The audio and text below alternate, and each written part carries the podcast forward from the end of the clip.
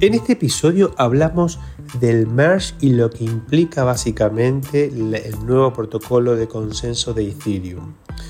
Y obviamente vamos a hablar de aquellas alternativas que existen a la hora de participar en el proof of stake que se viene. Vamos a hablar del modelo de eh, validación solo, el centralizado y el descentralizado.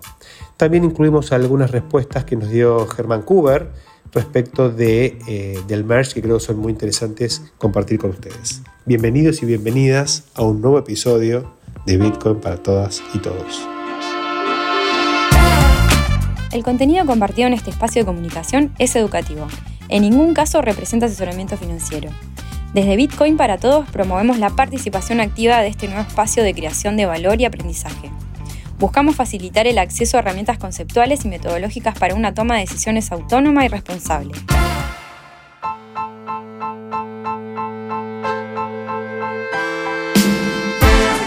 Estamos atravesando un momento histórico en el ecosistema cripto. Estamos a solo unos días de que el upgrade más impactante de la historia cripto se active. Me cuesta encontrar acontecimientos previos o comparables. No es que no los haya, pero los stakes nunca fueron tan grandes. Una industria de un trillón de dólares está esperando que todo salga bien. Si utilizáramos un modelo de prospección binario, podríamos pensar dos escenarios posibles. El primer escenario es una migración exitosa que demuestra que esta industria está preparada para escalar y para cumplir su promesa de democratizar el acceso a esta nueva Internet a escala global. Inmediatamente después del merge, los tomadores de decisiones globales, ajustando sus, probabilidades de éxito, desembarcarían masivamente en una suerte de FOMO institucional. Al contrario, en el escenario de fracaso de la implementación, los ánimos se desploman. La red, luego de unos días de zozobra, vuelve al proof of work y toda la industria sufre un cachetazo de realidad que pone en tela de juicio toda su propuesta de valor. Si tuviese que asignar probabilidades a estos escenarios extremos, diría que estamos en un 80-20 o quizás 90-10. Este ejercicio prospectivo solo tiene valor para entender lo que está en juego, nada más. Asumiendo que todo sale bien, que es lo que todos esperamos, vamos a entrar en una nueva era para el ecosistema de Ethereum, la era de la prueba de participación o el proof of stake. Recordemos que este upgrade básicamente cambia el protocolo de consenso de la red. Si hay cosas importantes en una red descentralizada es su protocolo de consenso. Estamos saliendo de Proof of Work y nos movemos a Proof of Stake. Es decir, nos vamos de prueba de trabajo a la prueba de participación. La prueba de participación modifica los incentivos para alcanzar ese consenso, básicamente. En lugar de utilizar la fuerza bruta y la energía intensamente, como se hace en la minería, utiliza el stake de Ether, la moneda nativa del protocolo, para alinear a los nuevos mineros, ahora llamados nodos validadores. Básicamente removemos todo el consumo de energía que actualmente le da seguridad a la red para migrar a un modelo más financiero, donde el incentivo ya no es el gasto energético y la inversión en caros equipos de infraestructura, sino que el incentivo migra a la alocación de capital en un activo financiero llamado Ether y al riesgo de perderlo si nos comportamos erróneamente como nodos validadores. A partir del merge, la forma de proveer infraestructura a la red pasa de los famosos rigs de minería con placas de video que buscan un determinado hash a servidores que validan nodos. En la minería, el incentivo para proveer estos equipos se basa en la recompensa que paga la red. Actualmente paga 2 Ether por bloque, más los tips, más el famoso EMB, eh, e el, el Maximum Extractable Value, que hablamos en, episodios recientes, el, MEP, perdón, eh, y todo eso lo compara con los costos operativos en dólares. En el negocio de la validación es básicamente lo mismo, pero con menores costos de producción. Ahora es mucho más barato producir la misma cantidad de seguridad. Pero se le adiciona una importante inversión en Ether para poder validar los nodos. En este sentido, la nueva seguridad depende menos del precio de Ether, lo que es una buena noticia, dado que el retorno que paga la red lo paga en la misma denominación que la inversión realizada. Yo invierto Ether y recibo Ether como recompensa. En el negocio de la minería, el precio del Ether sí impacta, porque si cayera fuertemente en dólares, eso puede perjudicar al negocio, dado que tengo costos en dólares. Este es uno de los riesgos principales de la prueba de trabajo que impacta obviamente en Ethereum actualmente y en Bitcoin. Si el precio de producción en dólares es eh, mayor que el valor en dólares que paga la red, tenemos un problema de sustentabilidad en el negocio. Esto básicamente lo que hace es que cuando el precio del token baja demasiado por, por el tiempo por un tiempo prolongado, la seguridad de la red se puede ver comprometida. ¿no? En el caso de Bitcoin es particularmente importante dado que la cantidad de Bitcoin que se paga va reduciéndose con el tiempo, con el famoso halving. Por lo tanto, si el precio no sube lo suficiente, eso puede comprometer la seguridad de la red. En el mundo del proof of stake, esta problemática se ve acotada, básicamente a una menor inversión en dólares. Por lo tanto, el descalce de monedas es mucho menor. Esto es un aspecto netamente financiero que hay que tener en cuenta que favorece al proof of stake sobre el proof of work. Eh, para los que no saben, el descalce de monedas se da cuando yo tengo un negocio que tiene ingresos en una moneda y tiene costos en otra moneda. En esta circunstancia existe lo que se conoce como el riesgo cambiario, que en los negocios tradicionales suele mitigarse con derivados financieros como los futuros. En el negocio cripto no suele mitigarse tan a menudo, sino que se, simplemente se asume, dado que muchos mineros son holders a largo plazo y, están dispuestos a, asumir ese riesgo. Otra cosa favorable del Proof of Stake es que simplifica la posibilidad de participar en el protocolo de consenso. Ya no es necesario invertir en estos equipos de minería tan caros y de tan complejo mantenimiento. Ahora hay otras formas de participar. La más pura es la de convertirse en un nodo de validación eh, independiente por nuestra propia cuenta, lo que se llama un nodo solo, es decir, un nodo que labura desde, desde su casa, digamos. Lo cierto es que esto tiene sus complejidades, básicamente el conocimiento técnico que tengo que tener, hay algunas cuestiones de operación y finalmente como la conexión a Internet y algunas otras cuestiones, y también la escala de la inversión se necesitan 32 Ether para poder montar un nodo de validación, que a precios actuales estamos hablando de 54 mil dólares en un mercado bajista. Imagínense lo que va a costar esto en un mercado más alcista. Por suerte tenemos otras alternativas.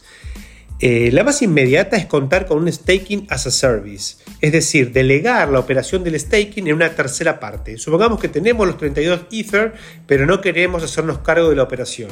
Bueno, podemos delegar esto en, alguien que lo administre, ¿no? que puede ser una empresa, puede ser, eh, eh, digamos, en general es una empresa o algún, digamos, que presta este servicio y que obviamente nos cobra, ¿no? nos cobra entre un 15 y un 25% del rendimiento generado por ese nodo.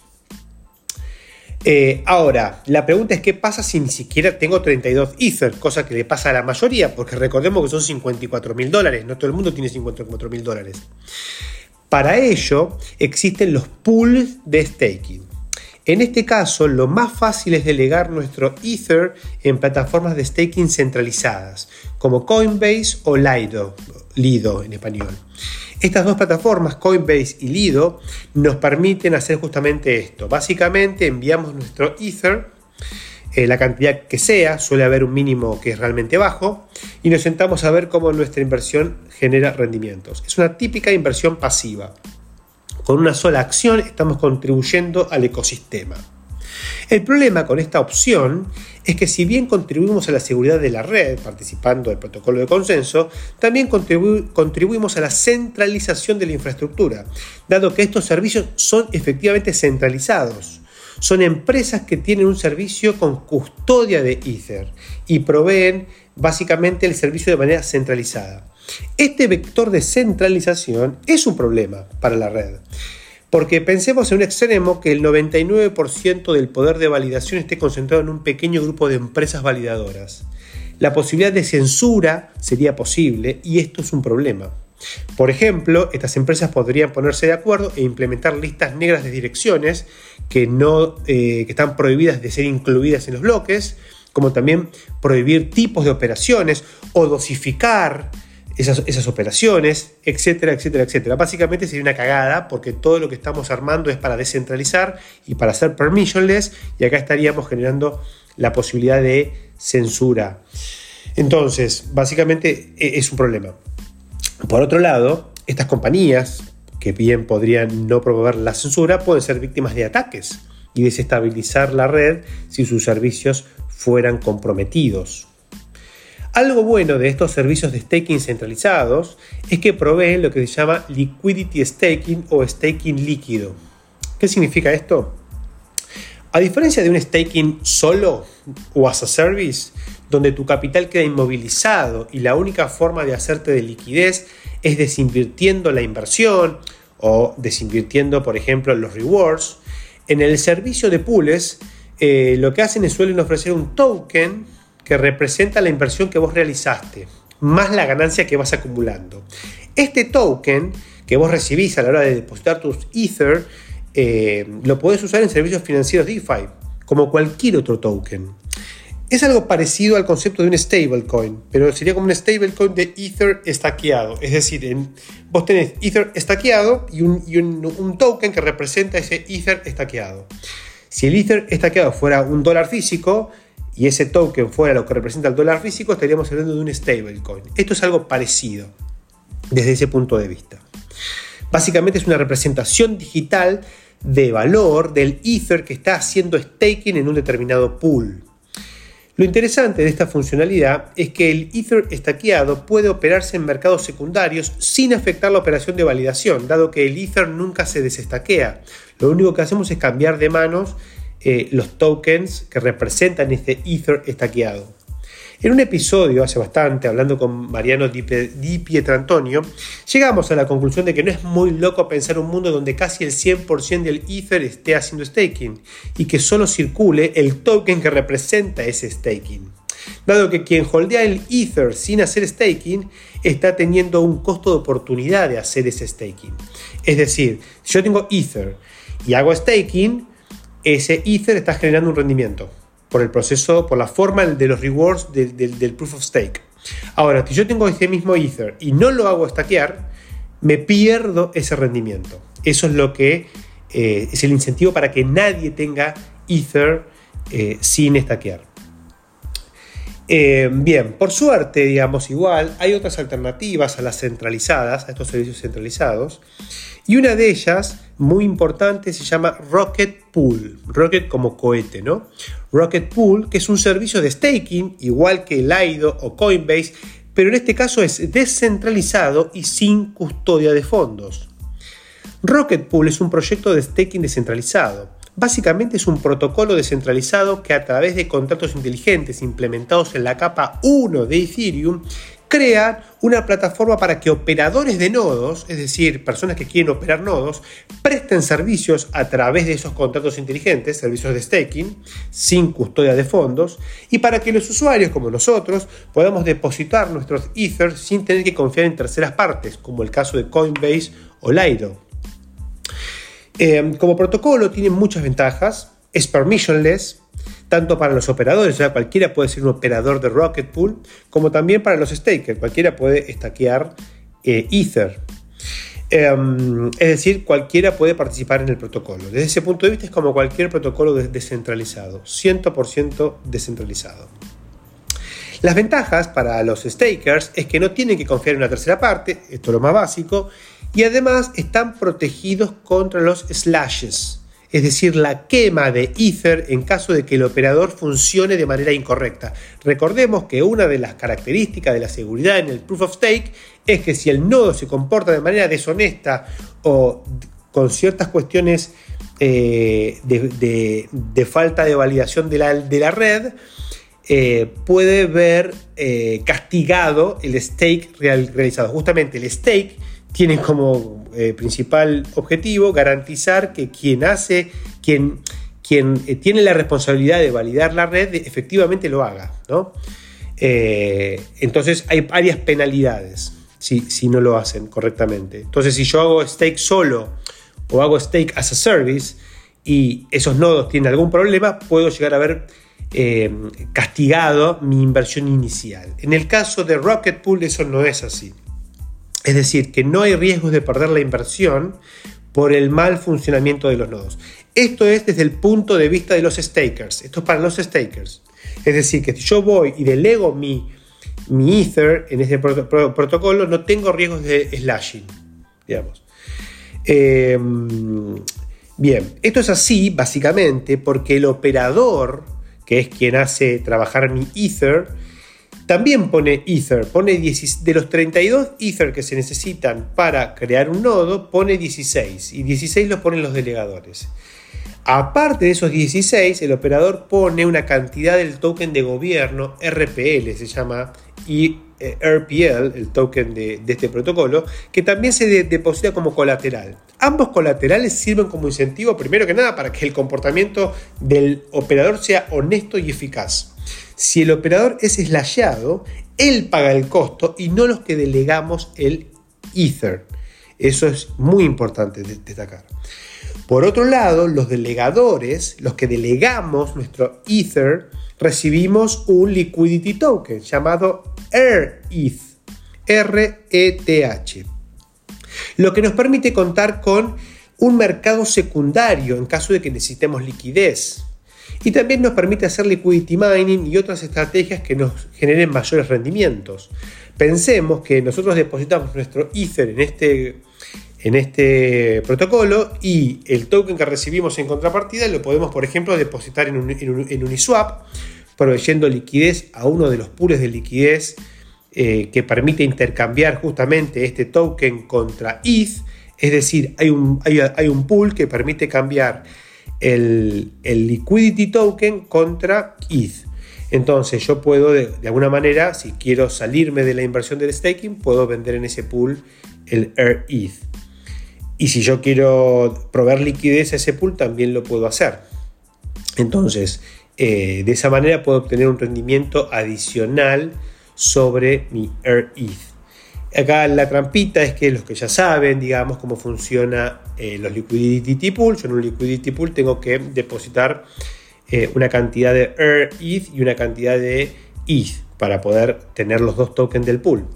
Si fuera 50 y 50, por ejemplo, que es el típico pool, esto significa que si yo tengo 10 Ether y quiero hacer staking, tendría que solamente estaquear 5 para tener los otros 5 disponibles para armar el pool eh, con, los, con, el token, eh, con el liquidity staking que tenga por los 5 depositados.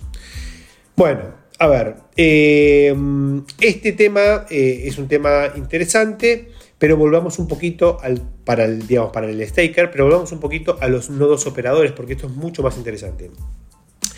¿Cuál es el tema acá? Los nodos operadores, desde el punto de vista de ellos, eh, es muy interesante, eh, en vez de operar un nodo solo, participar de este protocolo. Es mucho mejor participar del, protocolo que hacer staking solo.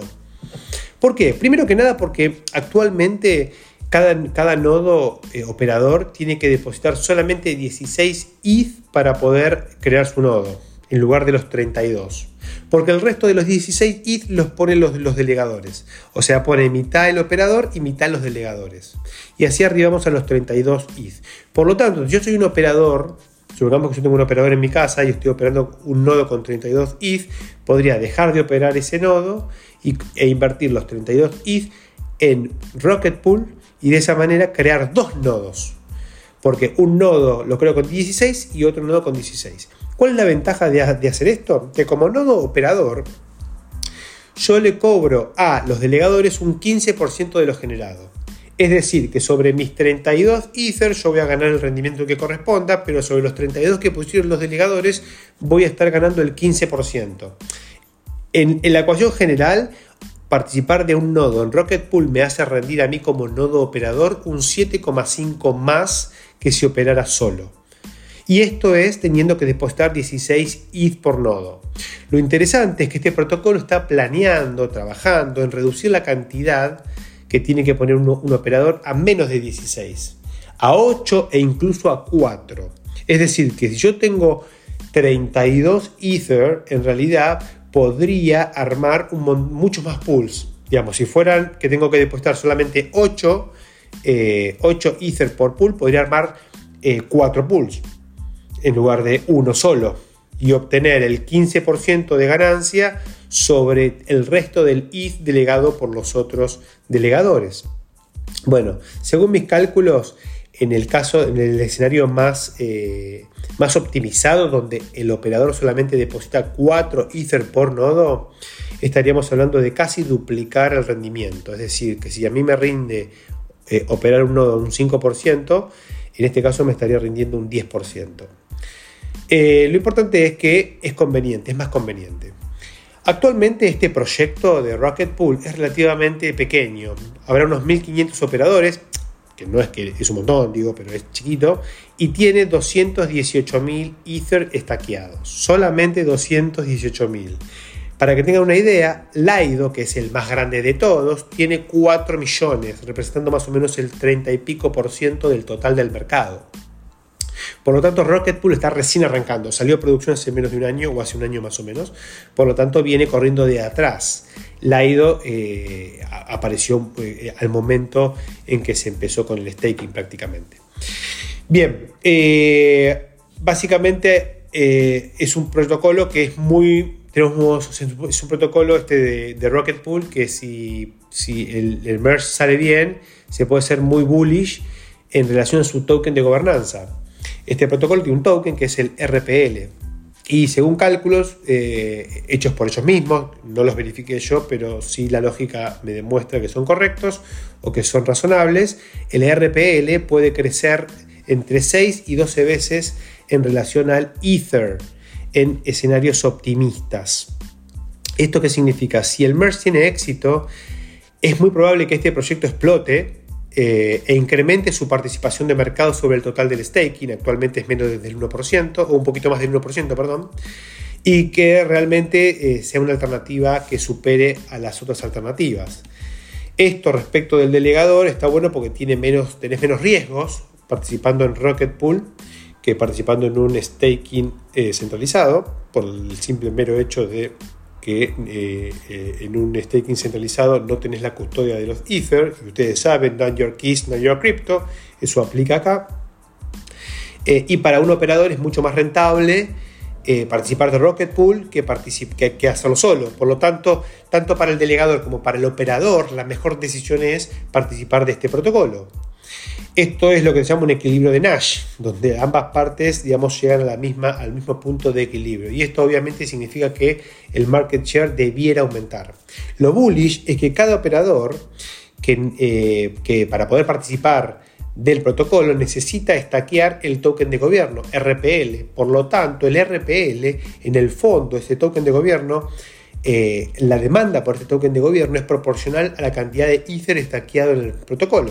Si el Ether estaqueado en el protocolo aumenta, va a aumentar significativamente la demanda de este token. Y este token tiene una inflación del 5% anual, por lo tanto, con una demanda que puede crecer en los próximos dos o tres años de manera exponencial, hace que el precio de este token también lo pueda hacer. Así que es muy interesante este proyecto.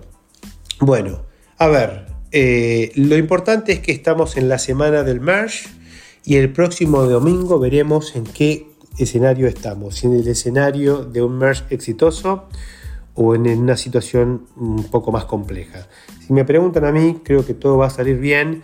Ya han tenido varias pruebas, un 90 más del 95% de los nodos han implementado correctamente el, upgrade que se hizo la semana pasada y ahora solamente queda la activación. Así que entiendo que no debería haber grandes inconvenientes, pero bueno, es, es un cambio muy complejo y, nunca está de más tener un poquito de, eh, de, de cuidado y conservadurismo al respecto. Así que, bueno, muchas gracias por escuchar este episodio, espero que les haya parecido interesante. Nos escuchamos el próximo domingo. Llegó el tan esperado merge a Ethereum. Le preguntamos a Germán Kuber algunas preguntas al respecto. Hola Germán, ¿cómo estás? Se avecina el tan esperado merge. ¿Podrías comentarnos en qué consiste este upgrade de la red de Ethereum? Y para vos, ¿cuáles son los principales impactos, los impactos más directos que se pueden esperar luego del merge? Bueno, ¿en qué consiste el merge? Qué buena pregunta. Básicamente, al día de la fecha tenemos que cada minero tiene instalado un cliente en su máquina y este cliente lo que hace es correr las transacciones, armar el bloque, ejecutar los smart contracts y persistir toda la información. Y luego de eso, a través de Proof of Work, llegar a un consenso. En lo que consiste el merge básicamente es en separar la capa de consenso de la capa de ejecución. Entonces, el cliente que hoy tienen los mineros, a partir de que el merge ocurra, simplemente van a buscar transacciones, armar el bloque, ejecutar las transacciones, ejecutar los smart contracts, persistir los datos y luego de eso se van a comunicar con otro cliente totalmente diferente que se conoce como Beacon Chain. Le van a enviar un hash representativo del bloque que acaban de crear y este otro cliente es quien va a llegar al consenso con el resto de los clientes de Beacon Chain. Y una vez que se llega a un consenso, va a decirle a este cliente validador, ok, está todo bien, podemos agregar el bloque a la cadena. Sinceramente, el cambio más importante que se puede llegar a esperar es que ocurra una bifurcación y bueno, y ahí vamos a ver cómo se comporta la comunidad, cómo se comportan los exchanges, cómo es el apoyo de la comunidad y demás, pero otro cambio a nivel usabilidad no vamos a tener. A nivel técnico, el cambio más importante es que se separa la capa de consenso de la capa de ejecución. Antes solamente teníamos un cliente corriendo, ahora tenemos dos clientes. Por un lado tenemos el cliente Beacon Chain, por otro lado el validador. Y además esto la posibilidad que nos da es que los validadores, a diferencia de antes que necesitamos para correr un minero, necesitamos un hardware muy pero muy especializado, avanzado. Eh, a partir del merge, los validadores van a poder correr en cualquier máquina. De hecho, hay clientes para correr en una Raspberry Pi. Por otro lado, Germán, ¿nos podrás contar cuáles son esos eventos que se esperan en los próximos días en relación al, upgrade? Eh, entiendo que hay primero un, upgrade sobre el cliente, sobre el software, y después hay una activación automática que se produce días después. ¿Podrás contarnos un poquito técnicamente cómo, cómo es esta movida? Mira, técnicamente podemos entender que el merge ya ocurrió. El merge ocurrió en el momento que se liberó la última actualización y todos los mineros descargaron el último upgrade de sus clientes. En ese momento el merge ya ocurrió. ¿Por qué? Porque al día de la fecha ya los, los mineros están corriendo el cliente que van a utilizar para empezar a validar a partir de que el merge ocurra. Por lo tanto, realmente no tiene que haber, eh, haber otra actualización por parte de los mineros. Lo único que están esperando es que se alcance el total difficulty.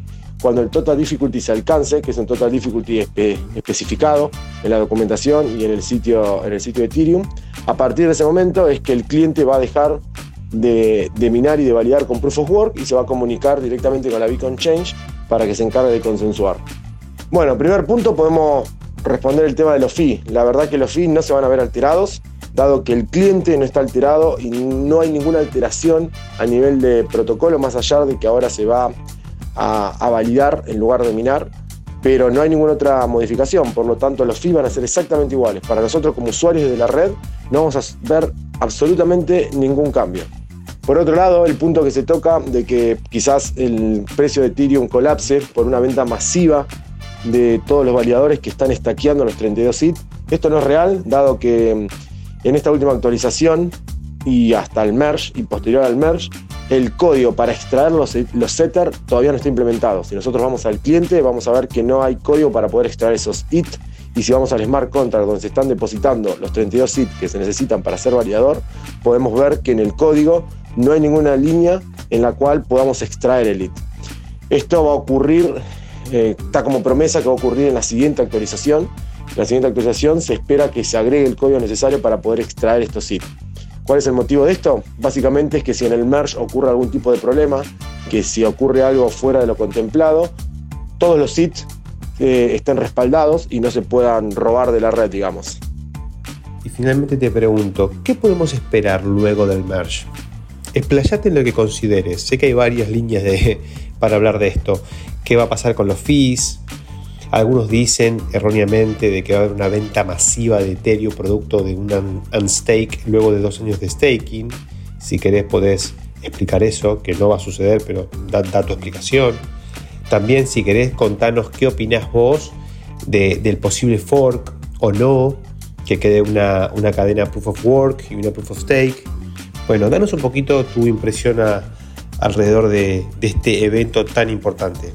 Y desde ya muchas gracias desde la comunidad de Bitcoin para todos.